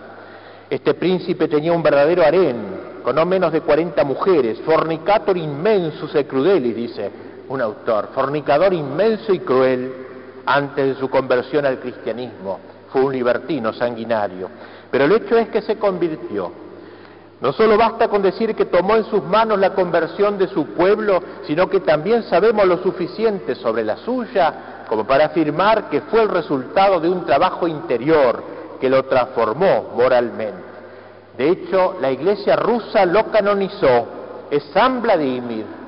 No sabemos en qué fecha exacta, pero la iglesia se hizo eco del pueblo la Iglesia romana hizo lo propio. El Papa Urbano VIII canonizó a Vladimiro entre los santos que los católicos pueden elegir como patronos. Hemos de decir que aún siendo pagano, Vladimir mostraba rasgos de bondad y misericordia, pero una vez hecho cristiano su generosidad ya no conoció límites. Se parece a San Luis de Francia, Vladimir, es uno de los grandes reyes santos y, y cristianos. Yo no sabría enumerar todos sus beneficios, dice un monje. No solamente era caritativo para con sus prójimos, sino también con todos los ciudadanos de Kiev y de todos los pueblos y aldeas de Rusia. Practicaba la caridad en toda circunstancia, vistiendo a los que estaban desnudos, alimentando a los que tenían hambre, haciendo que los extraños se sintiesen cómodos por su gentileza, testimoniando amor al clero, subveniendo a sus necesidades, cuidando a los pobres y a los huérfanos, las viudas, los ciegos, los afligidos, etc. Cada día su corte se llenaba de mendigos, como la corte de San Luis, a quienes daba de comer y beber, y aún a veces dinero y pieles de martas. Para los que eran demasiado débiles y estaban incapacitados de desplazarse, el gran príncipe había organizado un servicio especial, carretas repletas de pan, carne, pescado, fruta, hidromiel e incluso, ¿por qué no?, un poquito de alcohol también, el Salvador vodka. ¿Eh? Por nada del mundo Vladimir hubiera privado a su pobre gente de su ración de alcohol que lo salvó de los maometanos. Recorriendo pues estas carretas la ciudad de Kiev, el cochero, a menudo uno de sus propios hijos, en general Boris, uno de sus hijos más santos, gritaba, ¿hay por allí algún pobre que no pueda caminar? porque voy hasta él. Vladimir, pues, el hombre de la caridad. Vladimir ayudó a sí mismo a extender la fe. El culto de los dioses quedó prohibido y sus templos fueron cerrados. Y en el lugar donde el dios Perun tenía su templo fue construido un templo cristiano y otro templo a la Virgen, a la Madre de Dios. Preocupóle también el problema de la educación. Si bien él no era letrado, era medio salvaje todavía, deseaba hacer de su Rusia, inicial de su Rus, una nación civilizada. Como Carlos Magno también creó escuelas y recomendó a la nobleza que enviara allí a sus hijos para aprender lo que se enseña en los libros, dice. Una innovación tan revolucionaria como la que luego impondría Pedro el Grande a sus pueblos, aunque con otro espíritu totalmente diverso. El hijo de Vladimir Yaroslav aprendió a hablar cinco lenguas y a amar los libros. Los libros, decía Vladimir, son como los ríos que riegan la tierra, son las fuentes de la sabiduría. El príncipe Vladimir fue pues un gran monarca por las dimensiones de sus proyectos políticos y su pericia en llevarlos a cabo. Su reino cubrió la mayoría de la Rusia europea, los estados bálticos y parte de Polonia. Su caudillaje fue reconocido por los príncipes de Hungría y Moravia. Por lo tanto, el reino de Kiev incluía áreas orientales y occidentales de Europa y mediante un uso inteligente de la diplomacia y la fuerza militar consiguió de Constantinopla un establecimiento eclesiástico, una iglesia local debidamente independiente de autoridades externas. Su iglesia tenía una organización occidental, estaba adherida a Roma, pero el ritual era oriental y la lengua de la liturgia era la eslava, la que había traído Cirilo y Metodio en el siglo pasado en este sentido y por la importancia que concedió al atractivo estético, a la belleza en el culto bizantino, según vimos en la leyenda de su averiguación acerca de la mejor religión, se inscribió Vladimir e inscribió a su pueblo en la verdadera ortodoxia, palabra que se traducía al eslavo como pravoslavi, pravoslavie, que significa verdadera gloria o legítimo culto. El Papa Juan Pablo II en su encíclica, en su carta apostólica de este año dice, el bautismo de Vladimir fue administrado en el tiempo en que ya existían dos formas de cristianismo, uno oriental unido con Bizancio, otro occidental unido con Roma, pero la iglesia era una e indivisa. Y por eso agrega el Papa, casi al comienzo de nuestro pontificado, nos alegramos al nombrar a los santos Cirilo y Metodio, junto a San Benito, patronos de Europa. Europa es cristiana en sus mismas raíces, las dos formas de la gran tradición de la Iglesia, la occidental y la oriental. Las dos formas del culto humano se completan entre sí como dos pulmones de un único cuerpo, dos pulmones de un único cuerpo. En las varias formas del culto humano de las naciones europeas, ya en Oriente, ya en Occidente, en música, en literatura, en las artes, en la arquitectura, así como en modo de pensar, corre una savia común, dice el Papa, que brota de la misma fuente. Y así Vladimir encuentra un equilibrio magnífico entre la inclusión al occidente y su apego al rito oriental, al rito de Constantinopla. Bajo su reinado las embajadas se suceden de ida y de vuelta en el camino entre Kiev y Roma. Es imposible engañarse acerca de su sentido. Las relaciones del gran príncipe Varego son frecuentes y regulares con el occidente. Vladimir es un occidental, es un germano. Si se casó con una princesa bizantina lo hizo por una ventaja política. Por ese matrimonio él, un bárbaro, había entrado en la familia imperial de Bizancio. Ana murió, sin embargo, en 1011 y según una teoría relativamente verosímil, se habría casado Vladimir por segunda vez nada menos que con una nieta del emperador alemán Otón II, lo cual le habría abierto las puertas de la familia imperial del Santo Imperio Romano Germánico, con lo cual él estaba íntimamente unido pues al Oriente y al Occidente, es un eslabón de unión del Oriente y del Occidente todavía, gracias a Dios, no separados. Vladimir es tío de Otón III, por otra parte, la alianza de Vladimir con Occidente contrabalancea la influencia religiosa de Constantinopla. En los años que siguieron al bautismo de Kiev, la evangelización de Rusia ocupó mucho a Vladimir. Era evidente que la destrucción de los ídolos y el consiguiente bautismo de los paganos por las buenas o por las malas no era un fin en sí. Para propagar el cristianismo era necesario tres elementos, un ritual, un conjunto de iglesias, un clero en cuanto al primero, el ritual, como vimos, usó las, traducciones al eslabón hechas por San Cirilo. Las construcciones, segundo lugar, al principio trajo arquitectos de Grecia para construir las iglesias. Sin embargo, los rusos, que pasaban por ser los mejores carpinteros de su tiempo, igualaron pronto a sus maestros y en pocos años se vio surgir en toda la Rusia de Vladimir maestros a la altura misma de los bizantinos, floración de iglesias generalmente de madera, hechas sin ayuda extranjera, en el emplazamiento que antes ocupaban los templos de los ídolos. En Kiev el panteón pagano fue reemplazado por una, una iglesia dedicada a San Basilio. Por su parte, el tío de Vladimir, Dobrinia, para no quedarse atrás, hizo construir en Novgorod una Santa Sofía en roble coronada por trece cúpulas nada menos. Y en el noroeste del país Vladimir funda un pueblo al que da su nombre, Vladimir, todavía existe, donde hizo construir una iglesia dedicada a la Madre de Dios.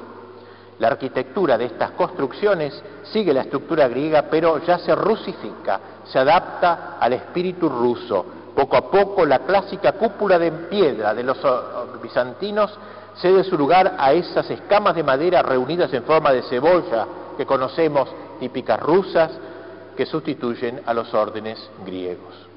La mayor iglesia construida por Vladimir fue dedicada a la Virgen en su ciudad de Kiev.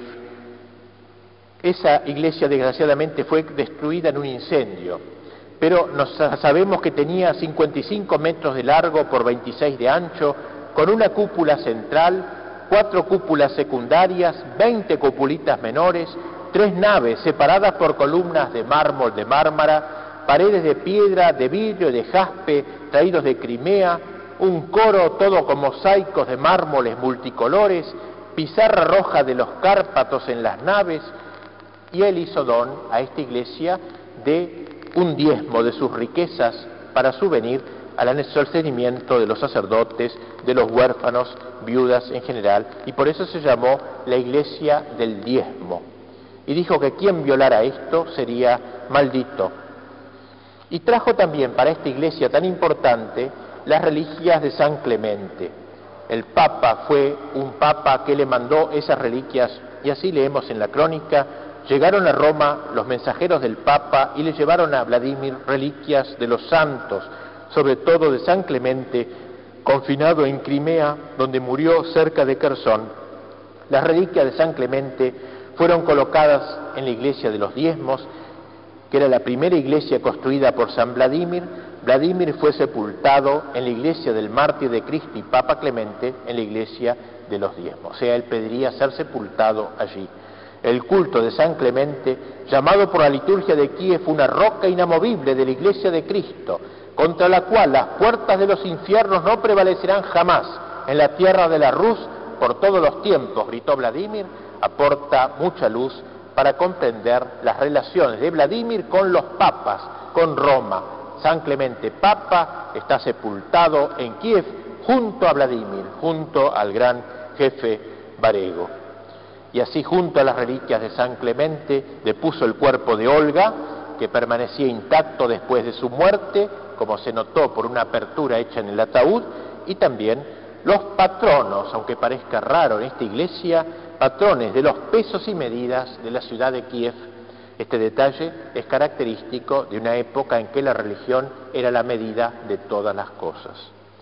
Y el tercer aspecto, el reclutamiento de los sacerdotes, no trajo problemas especiales. Él trajo primero sacerdotes búlgaros y de Kersón, pero ya en época de Vladimir fluyeron monasterios por todas partes al menos enseguida de su muerte, ¿eh? de modo que pudo contar con un clero también propio. Es decir, él dotó a su país de todas estas cosas.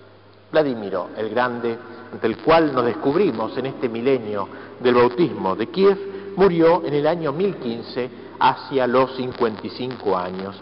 Había reinado 37 años, 11 como pagano y 26 como cristiano, sobre el país al que transformó completamente. Espiritualmente le dio una religión que iba a incorporarse tan bien a su espíritu que ese sería el origen de lo que luego se llamaría la Santa Rusia. Geográficamente multiplicó al menos por dos su superficie, que se extendía desde las orillas meridionales del lago Ladoga hasta las caídas del Dnieper y desde las laderas septentrionales de los Cárpatos hasta la confluencia del río Volga y del Oka. Puso asimismo los fundamentos de una civilización auténticamente rusa, fecundada por Grecia, pero autónoma e independiente de ella. Durante el periodo de Kiev, Rusia alcanzó un alto nivel. Su capital fue la segunda después de Constantinopla.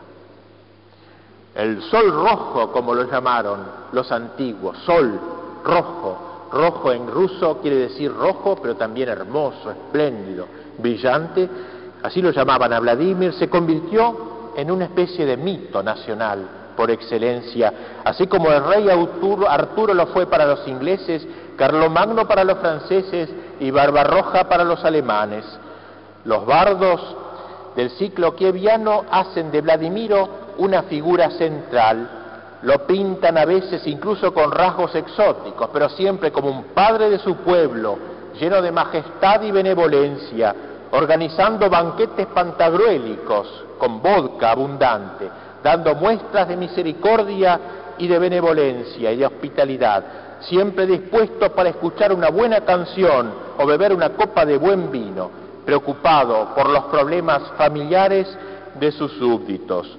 Fundador de una ciudad cristiana, su recuerdo y su memoria es conservada en el pueblo ruso, es conservada en los cantares del pueblo, en las aldeas y en, el campo, el lugar que ocupó entre los monarcas de su tiempo tan importante, soberano más popular de Rusia, su Carlomagno, su rey Arturo, su fuente constante de inspiración para los poetas, desde los trovadores anónimos de la Alta Edad Media hasta el Tolstoy mismo en el siglo XIX.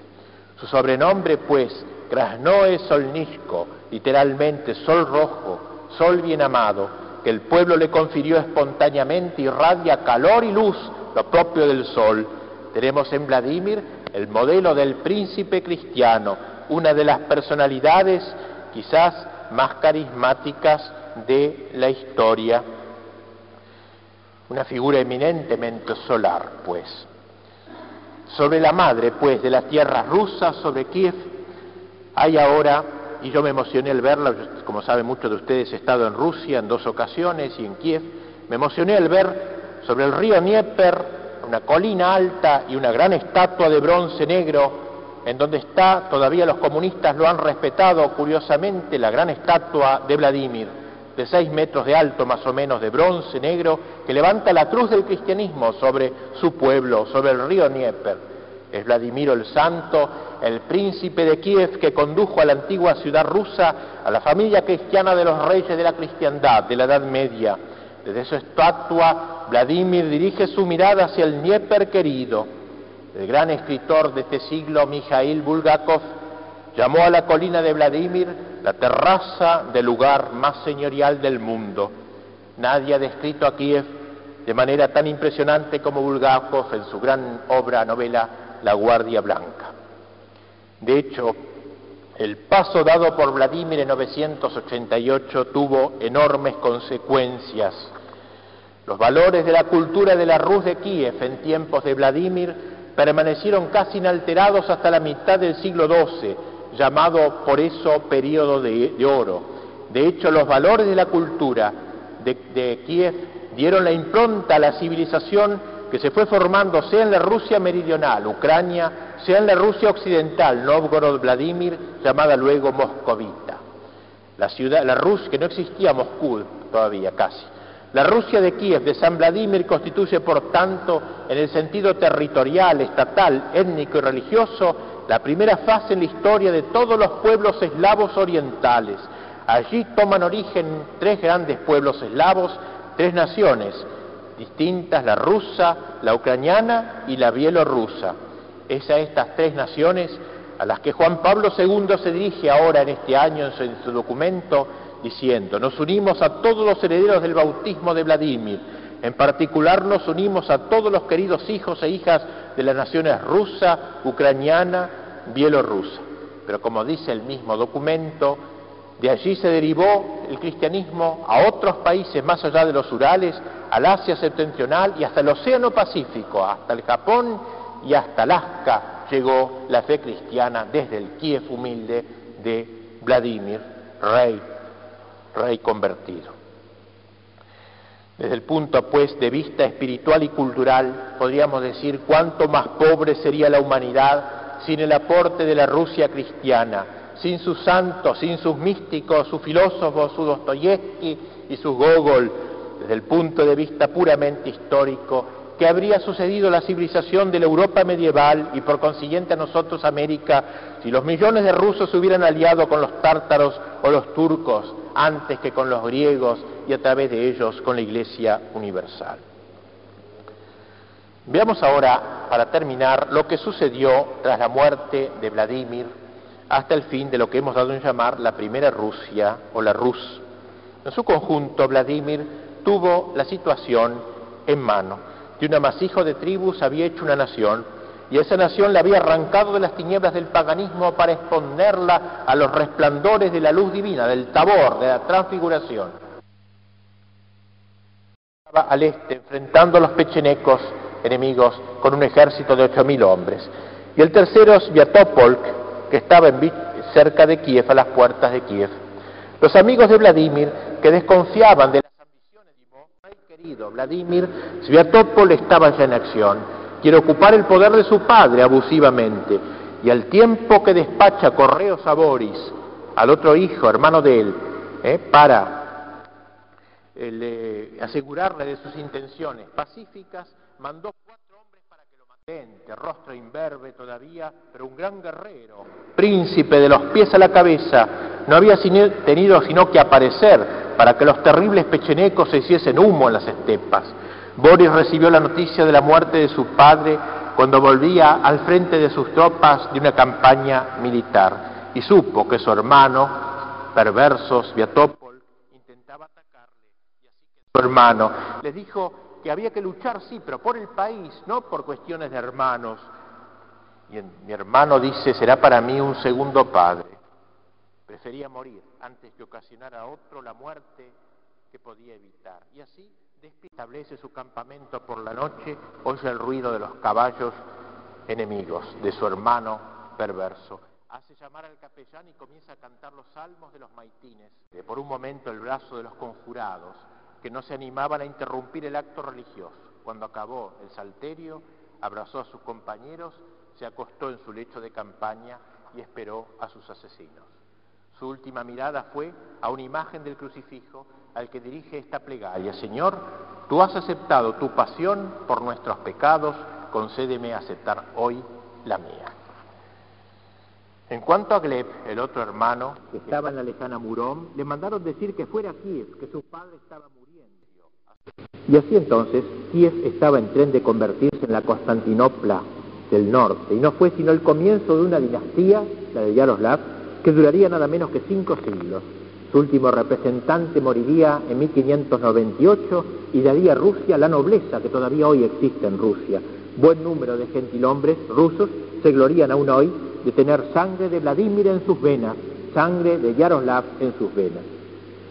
Con respecto a la vida eclesial rusa, Yaroslav dio un gran apoyo en todos los niveles, mandó construir la Catedral de Santa Sofía, que hoy todavía está en Kiev, magnífica iglesia, muy semejante a la de Constantinopla hizo otras catedrales para los obispos y en iglesia, diversas iglesias ucranianas. Y así salvaguardó la universalidad y particularidad de la iglesia de Kiev. Asimismo, tuvo gran influjo el, gran desarrollo lo monástico. Creó, en esa época de él, se creó en Kiev la magnífica, el Kiev eh, Pecherskaya Lavra, o sea, la Laura, la Lavra o el monasterio en Kiev de las Grutas, que fue fundado eh, por San Antonio, hoy santo también, y San Teodoro, luego seguido por San Teodoro, dos grandes santos que en gruta que había en esa época en Kiev empezaron a vivir y luego hicieron un gran monasterio al cual iban a consultar los nobles y los príncipes de su tiempo. Todavía hoy existe ese monasterio y ahora Gorbachev con su perestroika, aparente, no sabemos bien hasta qué punto, hablaremos de ello la última vez, la última clase, eh, ha, vuelto a entregar este monasterio que ha hecho Yaroslav a la Iglesia Ortodoxa, una parte de las grutas de Kiev, que es un gran monasterio magnífico, todavía hoy, como digo, se visita, y donde allí se, había una imprenta y un gran centro cultural también. Bien, digamos, para ir terminando ya, que en la época de los sucesores de eh, de, Vladimir se va evangelizando todo el resto de Rusia. No sabemos los detalles de cómo fue esta evangelización. A veces fue un poco violenta, como era un poco el estilo en aquel tiempo. Las poblaciones de capa finesa que había en el norte y en el este de Rusia eh, no fácilmente se convertían al cristianismo y tenían piel dura, pagana, digamos así. Caso típico fue el de Novgorod, donde para hacer triunfar la fe nueva se debió emplear una manera un poquito fuerte. En Novgorod, digamos, no sucedió como en Kiev, el paganismo era fuerte y activo allí. Y aquí entró en escena el tío de Vladimir, quien recibió de su sobrino el encargo de dar a conocer a los de Novgorod, a quienes él gobernaba, la nueva fe. Convertir a los novgorodianos a Jesucristo, Vladimir, le dijo él, a sus órdenes mi comandante, nada más un obispo y un ejército. He aquí todo lo que necesitaba. Por supuesto, no es la manera más perfecta de convertir a ese pueblo, pero así sucedió, desgraciadamente. También en la ciudad de Rostov, los primeros momentos de la evangelización fueron costosos, repitiéndose las dificultades de Novgorod, y hubo también muertes, etcétera, y luchas civiles. El hecho es que poquito a poco, con maneras suaves o con maneras un poco más bruscas, Incluso en algunos casos, aún los muertos debieron convertirse, porque los sacaron de la tumba algunos y los bautizaron, muertos ya. Un poquito raro todo este método, así fue lo que se, como se realizó a veces en la cristianización de Rusia. En el año 1054 sobreviene dos catástrofes. Con esto sí termino. La primera fue la muerte del gran Yaroslav, para la primera Rusia la señal de la decadencia. La segunda fue el cisma de Miguel Cerulario en Constantinopla, se separa de Roma, Esta desgarradura no interrumpió las relaciones de la primera Rusia con la Santa Sede. Durante muchos años todavía siguieron mandando, siguiendo teniendo relaciones muy cordiales. Por ejemplo, Eurosina, una princesa de esa época, muere en Tierra Santa y la Iglesia Romana la canoniza, después del cisma, pero ya las relaciones habían encallado en dificultades. Las relaciones de la primera Rusia con la Santa Sede revelan que a partir de 1054 Rusia fue llevada al cisma de un modo pasivo por la corriente bizantina. Una espesa niebla se elevaba entre Rusia y Europa. A través de esa niebla, Europa solo percibía vagamente a los rusos. Es que Bizancio se interpuso entre el mundo ruso y la Iglesia católica. Uno cree dirigirse a los rusos y son los bizantinos los que responden. Ocurre por último que los mogoles han invadido también y los tártaros, todo es ruina, todo es duelo. Como bien dice el padre Pierlin en el primer volumen de su obra magistral Rusia y la Santa Sede, se buscaría en vano una fecha precisa o un hecho ostentoso que pudiese ser señalado como punto de partida de la separación entre Rusia y el centro de unión. Ella se hizo implícitamente, sin sacudida, sin motivo aparente, en virtud de la sumisión jerárquica de la Iglesia rusa al patriarcado de Constantinopla, pero sin que los rusos hayan tenido parte alguna, sea en las luchas doctrinales, sea en la lucha política de los bizantinos. Bien, termino pues este primer día de conferencia aludiendo a, a este documento del Papa Juan Pablo II, que justamente con motivo del milenio acaba de sacar, dos documentos sacó. Uno, una carta apostólica llama Euntes in Mundum a toda la al mundo, y otra que se llama Magnum Baptismi Donum a los católicos ucranios particularmente. Pues bien, el Papa, desde el comienzo de su pontificado, tuvo la esperanza de restaurar la unión con Rusia. Dice el Papa en el año 1980, ¿no quiere quizá Cristo que este Papa eslavo justamente ahora manifieste la unidad espiritual de la Europa cristiana? Es preciso que sea recordada la cristianización de los eslavos. Conviene recordar también el bautismo de la Rusia en Kiev en 988. Esto lo dijo en, 9, en 1979.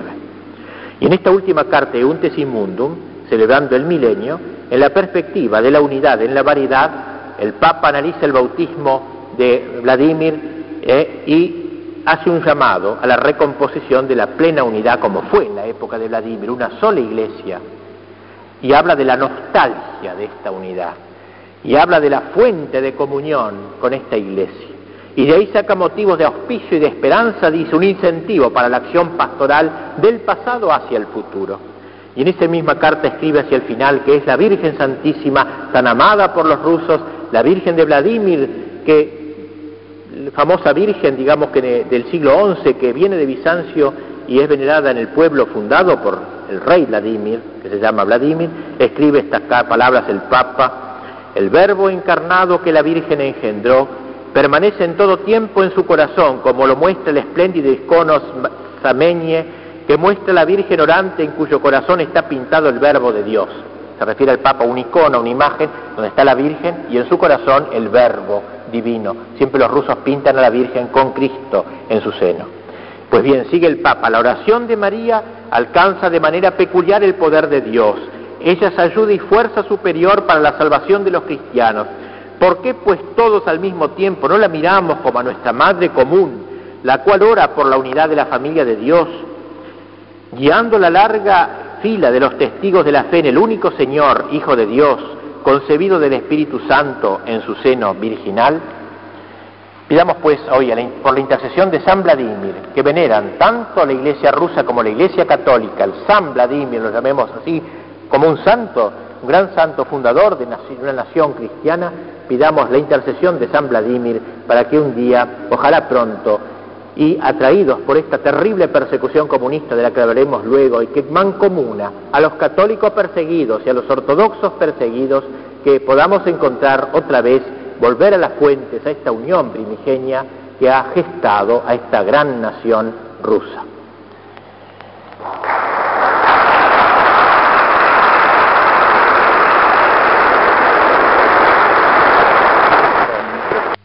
temas. Благослови, Владыко, благословимо Царство Отца и Сына и Святого Духа,